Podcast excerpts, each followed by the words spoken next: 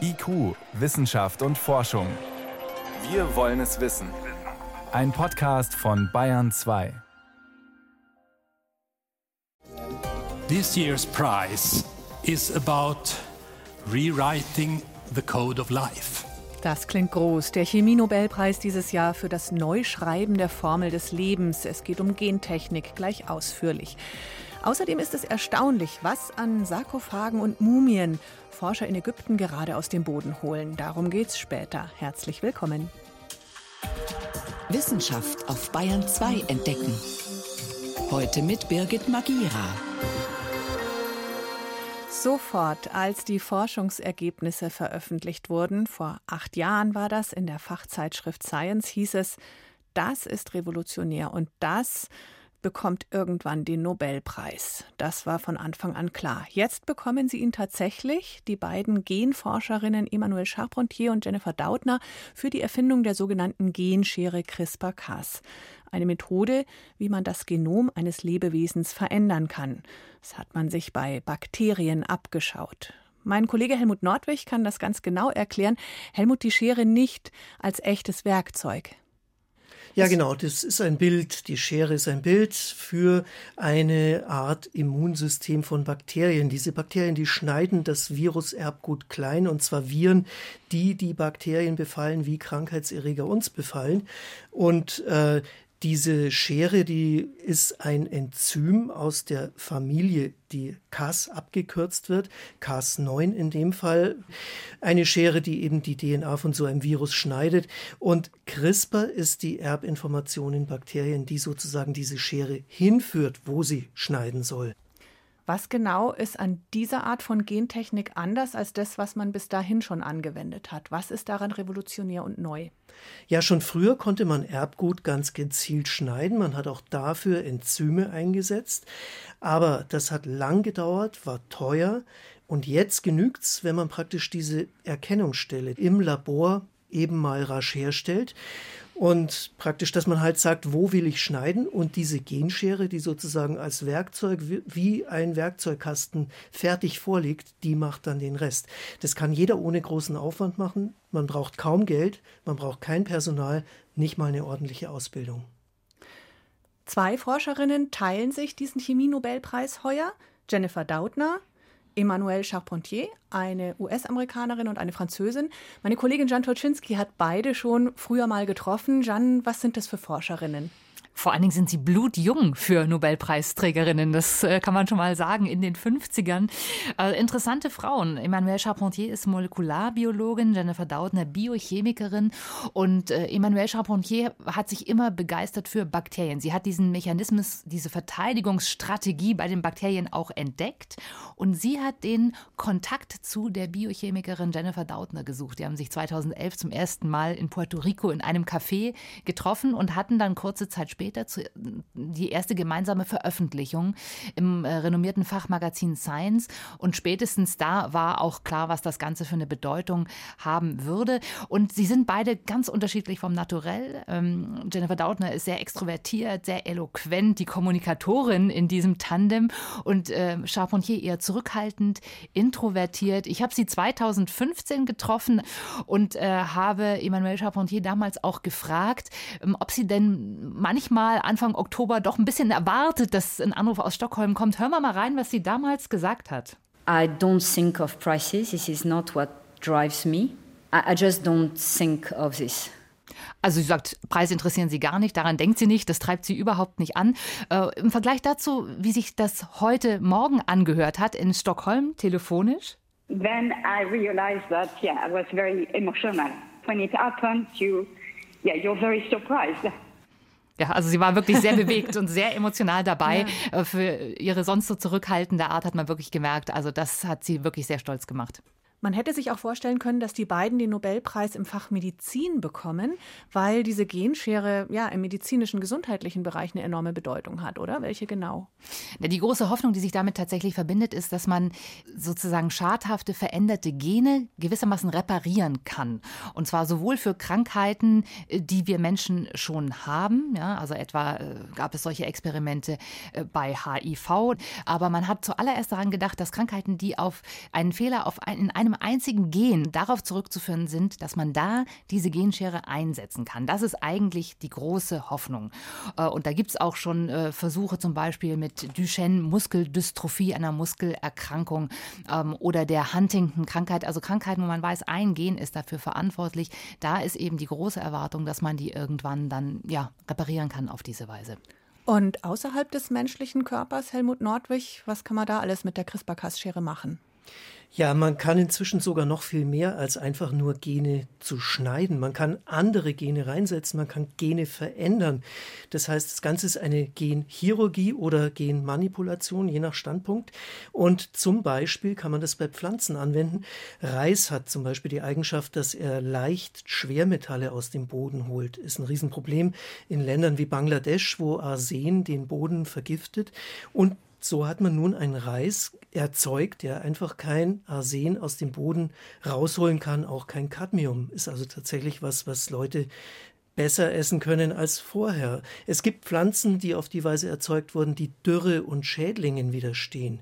Es gibt Mücken, die manipuliert wurden in einer Weise Mücken, die Malaria übertragen, so dass die sich nicht mehr fortpflanzen. Aber da stellt sich auch natürlich schon die Frage, das beeinflusst möglicherweise ein ganzes Ökosystem. Und, Und neben den Chancen gibt es dann vielleicht auch Probleme. Ganz genau. Und diese Probleme, die sind noch lange nicht diskutiert. Äh, auch im Bereich der Medizin haben wir die. Da ist zum Beispiel ähm, die Frage, was passiert denn, wenn jetzt jemand hergeht und Embryonen manipuliert? Die, ist ja schon passiert. Das ist schon passiert 2018 und die ganze Welt hat gestaunt, weil keiner gedacht hat, dass das jemand wagen würde. Aber es ist eben dermaßen einfach geworden, dass das ein chinesischer Forscher einfach probiert hat. Der wurde zwar verurteilt von der chinesischen Regierung und auch von den Forschern weltweit, aber es zeigt, wo die Reise hingeht. Und die Diskussion darüber, wann wir das wollen und wann wir das nicht wollen, die hinkt ganz deutlich hinterher, auch wenn sie begonnen hat. Man kann zu den beiden Forscherinnen vielleicht auch sagen, die haben sich in diese Diskussion immer eingemischt. Also die haben immer gewusst um diese Risiken und auch schon 2015 und in den früheren Jahren haben die sehr stark beide darauf hingewiesen, das Ganze ist auch zu missbrauchen und da muss man entsprechend auch regulierend eingreifen. Äh, sie haben sich allerdings immer dagegen ausgesprochen, dass es wirklich ein Verbot gibt, sondern sie haben gesagt, man muss einfach genau hingucken. Die Genschere CRISPR-Cas, ein mächtiges Werkzeug auf jeden Fall und verdient den Chemie-Nobelpreis bekommen. Jennifer Dautner und Emmanuel Charpentier werden den Anfang Dezember dann entgegennehmen. Vielen Dank an meine Kollegen Jan Tuczynski und Helmut Nordwig. Danke für die Informationen. Gerne. Sehr gerne.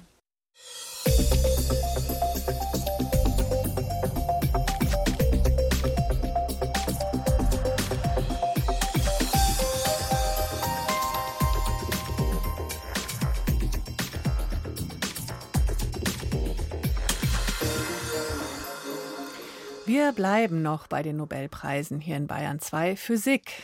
Auch hier bekommen den Preis mehrere, eine Frau und zwei Männer. Die höchste Auszeichnung in der Wissenschaft gibt es hier für den Beweis, dass schwarze Löcher im Universum tatsächlich existieren. Es sind offenbar sehr exotische Gestalten, mit denen, sich die Forscher da beschäftigt haben, jeder auf seine Weise. Und Stefan Geier jetzt über die Jagd der drei Preisträger und ihre unterschiedlichen Jagdmethoden. Wenn man sich mit unsichtbaren Monstern anlegt, dann braucht man viele Fähigkeiten. Man muss schlau sein, um ihren Charakter zu entschlüsseln. Man braucht Durchhaltevermögen, denn wer unsichtbar ist und sich versteckt, den kann man nicht einfach so aufspüren. Und man braucht die richtigen Technologien. Und genauso ist es bei den schwarzen Löchern. Der Brite Roger Penrose, der die eine Hälfte des Physiknobelpreises erhält, war den Giganten unseres Universums in den 1960er Jahren vom Schreibtisch aus auf der Spur. Er hat die theoretischen Grundlagen geschaffen mit seinen sehr eigenen Fähigkeiten. Ich stelle mir das alles immer bildlich vor. Ich muss es vor Augen haben. Da geht es eher um Raum-Zeit-Geometrie, nicht die einfache dreidimensionale Geometrie, sondern vierdimensional. Das hat mich gerettet, um das Bild genau zu zeichnen. Bei mir läuft fast das ganze Denken sehr bildlich ab. Liegt mir eher als mathematische Gleichungen aufzuschreiben. Bei seinen Berechnungen war Roger Penrose den theoretischen Krümeln gefolgt, die Albert Einstein schon viele Jahre vorher mit seiner allgemeinen Relativitätstheorie gestreut hatte, zum Teil ohne sie selbst bis zum Ende lesen zu können. Denn es brauchte neue mathematische Werkzeuge, um zumindest theoretisch weiter nach den schwarzen Löchern zu fahnden. Diesen Werkzeugkasten hat Penrose geschaffen und zumindest auf dem Papier gezeigt, es gibt sie wirklich. Und die schwarzen Löcher sind eine direkte Konsequenz von Einsteins Theorie. Auch der hatte lange an der Existenz gezweifelt. Trotz des theoretischen Beweises sind sie aber unsichtbar geblieben. Und das ist kein Wunder, denn schwarze Löcher vereinen auf sehr kleinem Raum extrem viel Masse. Zum Vergleich, würde man unsere Erde auf die Größe einer Erbse zusammenquetschen, dann hätte sie die Eigenschaften eines schwarzen Lochs oder unsere Sonne auf einen Klumpen mit wenigen Kilometern Durchmesser. Denn dann ist die Anziehungskraft so groß, dass nichts und niemand mehr von dort entkommen kann. Nicht einmal mit der besten Rakete, die man sich vorstellen kann, sagt der deutsche Preisträger Reinhard Genzel. Dann kann man sich leicht errechnen, dass diese Entweichgeschwindigkeit einer Rakete eben nah an die Lichtgeschwindigkeit kommt oder sogar größer wird als die Lichtgeschwindigkeit. Und wenn nicht einmal Licht mehr von diesem Koloss wegkommt, dann bleibt er eben schwarz. Warum also haben sich Astrophysiker wie die US-Amerikanerin Andrea Ghez trotzdem auf den Weg gemacht, schwarze Löcher auch experimentell nachzuweisen? Oh, das ist eine Leidenschaft für das Universum. Die Fragen über das Universum haben mich immer inspiriert. Insofern bin ich einfach meiner Leidenschaft und meiner Neugier gefolgt. Diese Leidenschaft hat sie, genauso wie den deutschen Reinhard Genzel, auf einer jahrzehntelangen Suche angetrieben, Stichwort Durchhaltevermögen. Gass, die heute an der Universität von Kalifornien in Los Angeles lehrt, nutzte dazu unter anderem Teleskope auf Hawaii. Reinhard Genzel und sein Team haben viel mit Teleskopen in Chile gearbeitet. Diese Riesenmaschinen fangen Licht aus den Tiefen des Alls auf, vor allem im Infrarotbereich, für unsere Augen unsichtbar. Es war nicht nur eine jahrelange Suche, sondern auch ein Wettstreit, geben beide heute zu. Und Andrea Gaze ist immer noch fasziniert von der Tatsache, dass es technisch überhaupt möglich ist, so tief ins All zu blicken. Yes, it amazes me. Es erstaunt mich immer noch, jedes Mal, wenn wir zum Teleskop gehen. Wir fangen hier Licht ein, das 26.000 Jahre unterwegs war. So alt sind die Lichtteilchen, die von damals stammen. Es ist einfach unglaublich, dass wir Menschen das überhaupt können. Die Idee der beiden Forscherteams um Gaes und Genzel war dieselbe.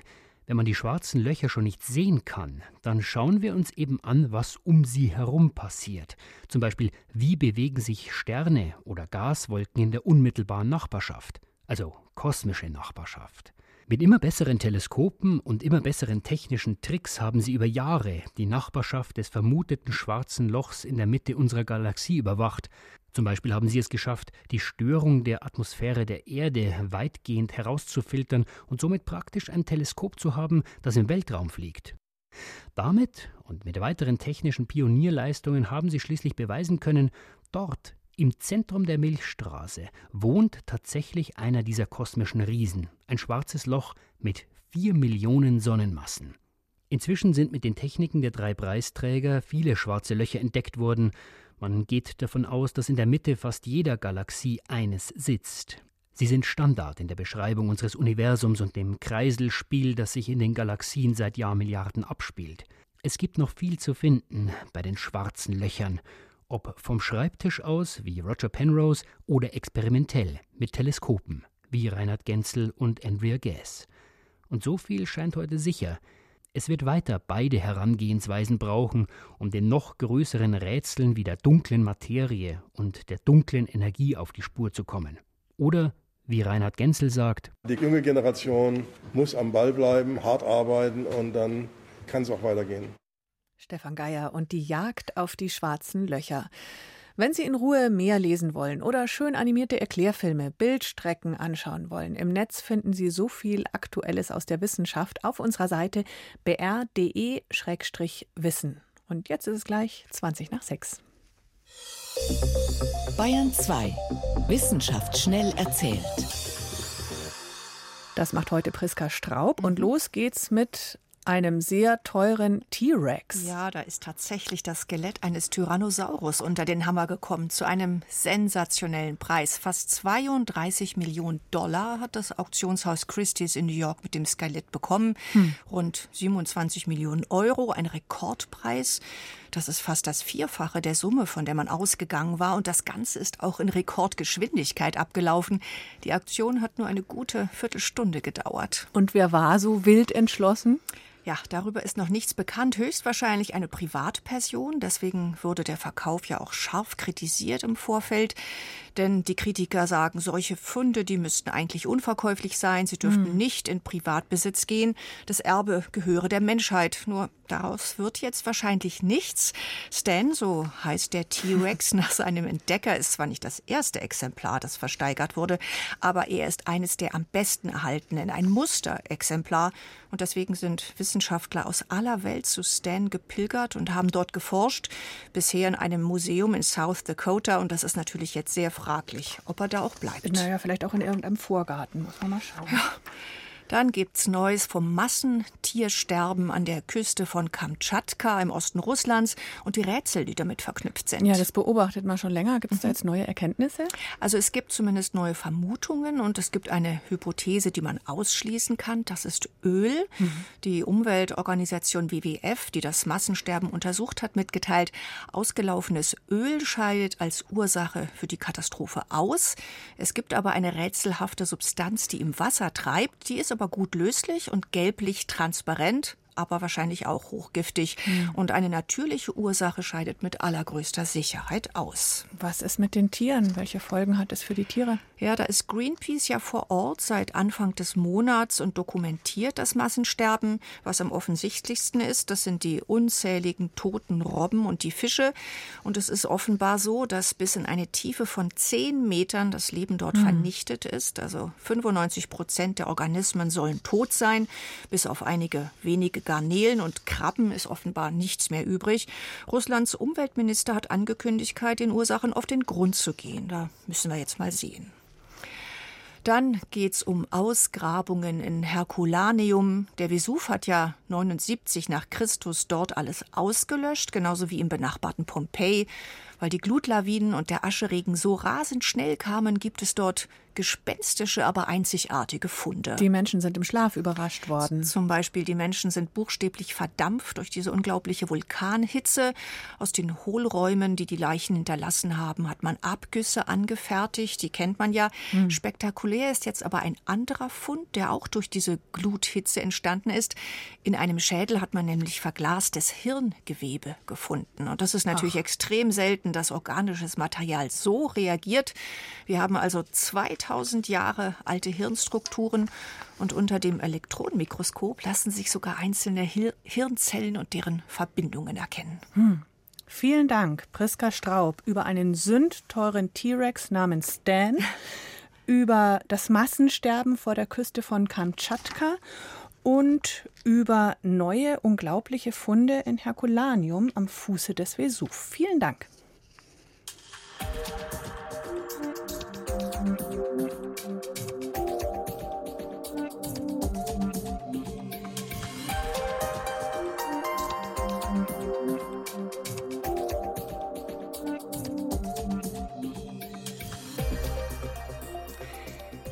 Erst waren es 13, dann 14, dann nochmal 27 Sarkophage aus dem alten Ägypten. Fast jede Woche werden zurzeit neue Funde präsentiert. Inzwischen sind es knapp 60 gut erhaltene Sarkophage, die ägyptische Archäologen in der alten Totenstadt Saqqara ausgegraben haben. Die Särge waren noch versiegelt, vermutlich seit über 2500 Jahren und wurden jetzt zum ersten Mal geöffnet. Allein schon, dass sie völlig unberührt sind, ist was Besonderes. Und die Mumien sind offenbar gut erhalten. Jenny von Sperber über die Sensationsfunde. Mustafa Waziri, Leiter der Grabungen im ägyptischen Saqqara, stellt den angereisten Journalisten die neuesten Funde vor. Bunt verzierte Sarkophage aus Holz, bestens erhalten im Wüstensand, mit mumifizierten Menschen darin. Die meisten waren Priester. Sie stammten aus der Elite des Alten Reiches und wurden hier beerdigt, weil es die heiligste Stätte in der Umgebung war. Saqqara ist für die Forscher ein besonderer Ort. Die Totenstadt liegt ungefähr 20 Kilometer südlich von Kairo. Die älteste Pyramide der Welt, eine Stufenpyramide, steht hier. Und in elf Meter Tiefe sind hier in den letzten Monaten immer wieder versiegelte Sarkophage entdeckt worden, vermutlich über 2500 Jahre alt. Bisher insgesamt 59. Ein beachtlicher Fund, sagt die Ägyptologin Regine Schulz. Sie glaubt, dass es noch mehr solcher Entdeckungen geben wird. Also wir sind ja hier in einem riesengroßen Friedhofbereich. Dieser Friedhofbereich, der zieht sich im Prinzip seit der Frühzeit bis in die Spätzeit. Das heißt, wir haben hier einen Zeithorizont von fast 3000 Jahren. Und da sind noch weite, weite Teile nicht ausgegraben. Also man gräbt in diesem Bereich ja schon seit dem 19. Jahrhundert. Und insofern, da ist noch mit Sicherheit eine Menge zu erwarten. Mustafa Waziris Team hat in Saqqara schon jetzt so einiges Spannendes aus dem Boden geholt. Im April 2018 haben wir dort mit den Grabungen begonnen und wir haben immer wieder ungewöhnliche Entdeckungen gemacht. Wir fanden Tiermumien, zum Beispiel von einem Tiger und einem Affen, Stücke, die für Aufsehen sorgten, weil man bislang nirgendwo auf der Welt solche Mumien fand. Auch mumifizierte Löwenbabys hat das Team schon entdeckt. Ein Krokodil, eine Kobra. Besonders interessant sind für die Forscher solche Tiere, die in Ägypten eigentlich nicht heimisch waren. Vermutlich gab es einen Löwenkult und möglicherweise so etwas Ähnliches wie einen Zoo. Tierfriedhöfe für heimische Tiere gab es in ganz Ägypten. Das liegt daran, dass die Götter der alten Ägypter in verschiedenen Erscheinungsformen angebetet wurden. So konnten sich Götter in der Form einer Katze, eines Stiers oder eines Pavians manifestieren. Und wenn man damals einem Tier aus dieser heiligen Herde ein Begräbnis finanzierte, dann war einem der betroffene Gott wohlgesonnen. Da gab es einen riesen Hype im Prinzip in der Spätzeit.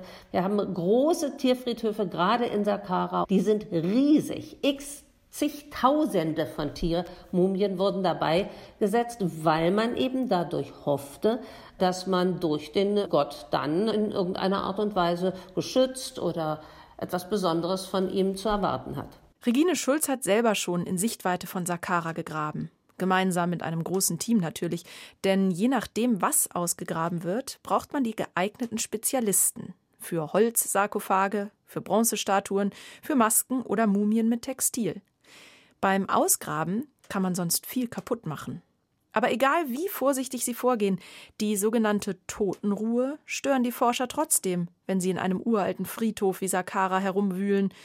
Regine Schulz hat aber gute Argumente dafür. Wenn ich jetzt mal altägyptisch denke, dann ist es wichtig, dass im Diesseits die Menschen an ein im Jenseits denken und vielleicht auch den Namen aussprechen. Und in dem Augenblick, wo ich jetzt jemand ausgrabe und habe vielleicht, ich habe ja vorhin hier auf dieser einen Statue den Namen äh, Padi Amun genannt, würde ich eigentlich demjenigen was Gutes tun.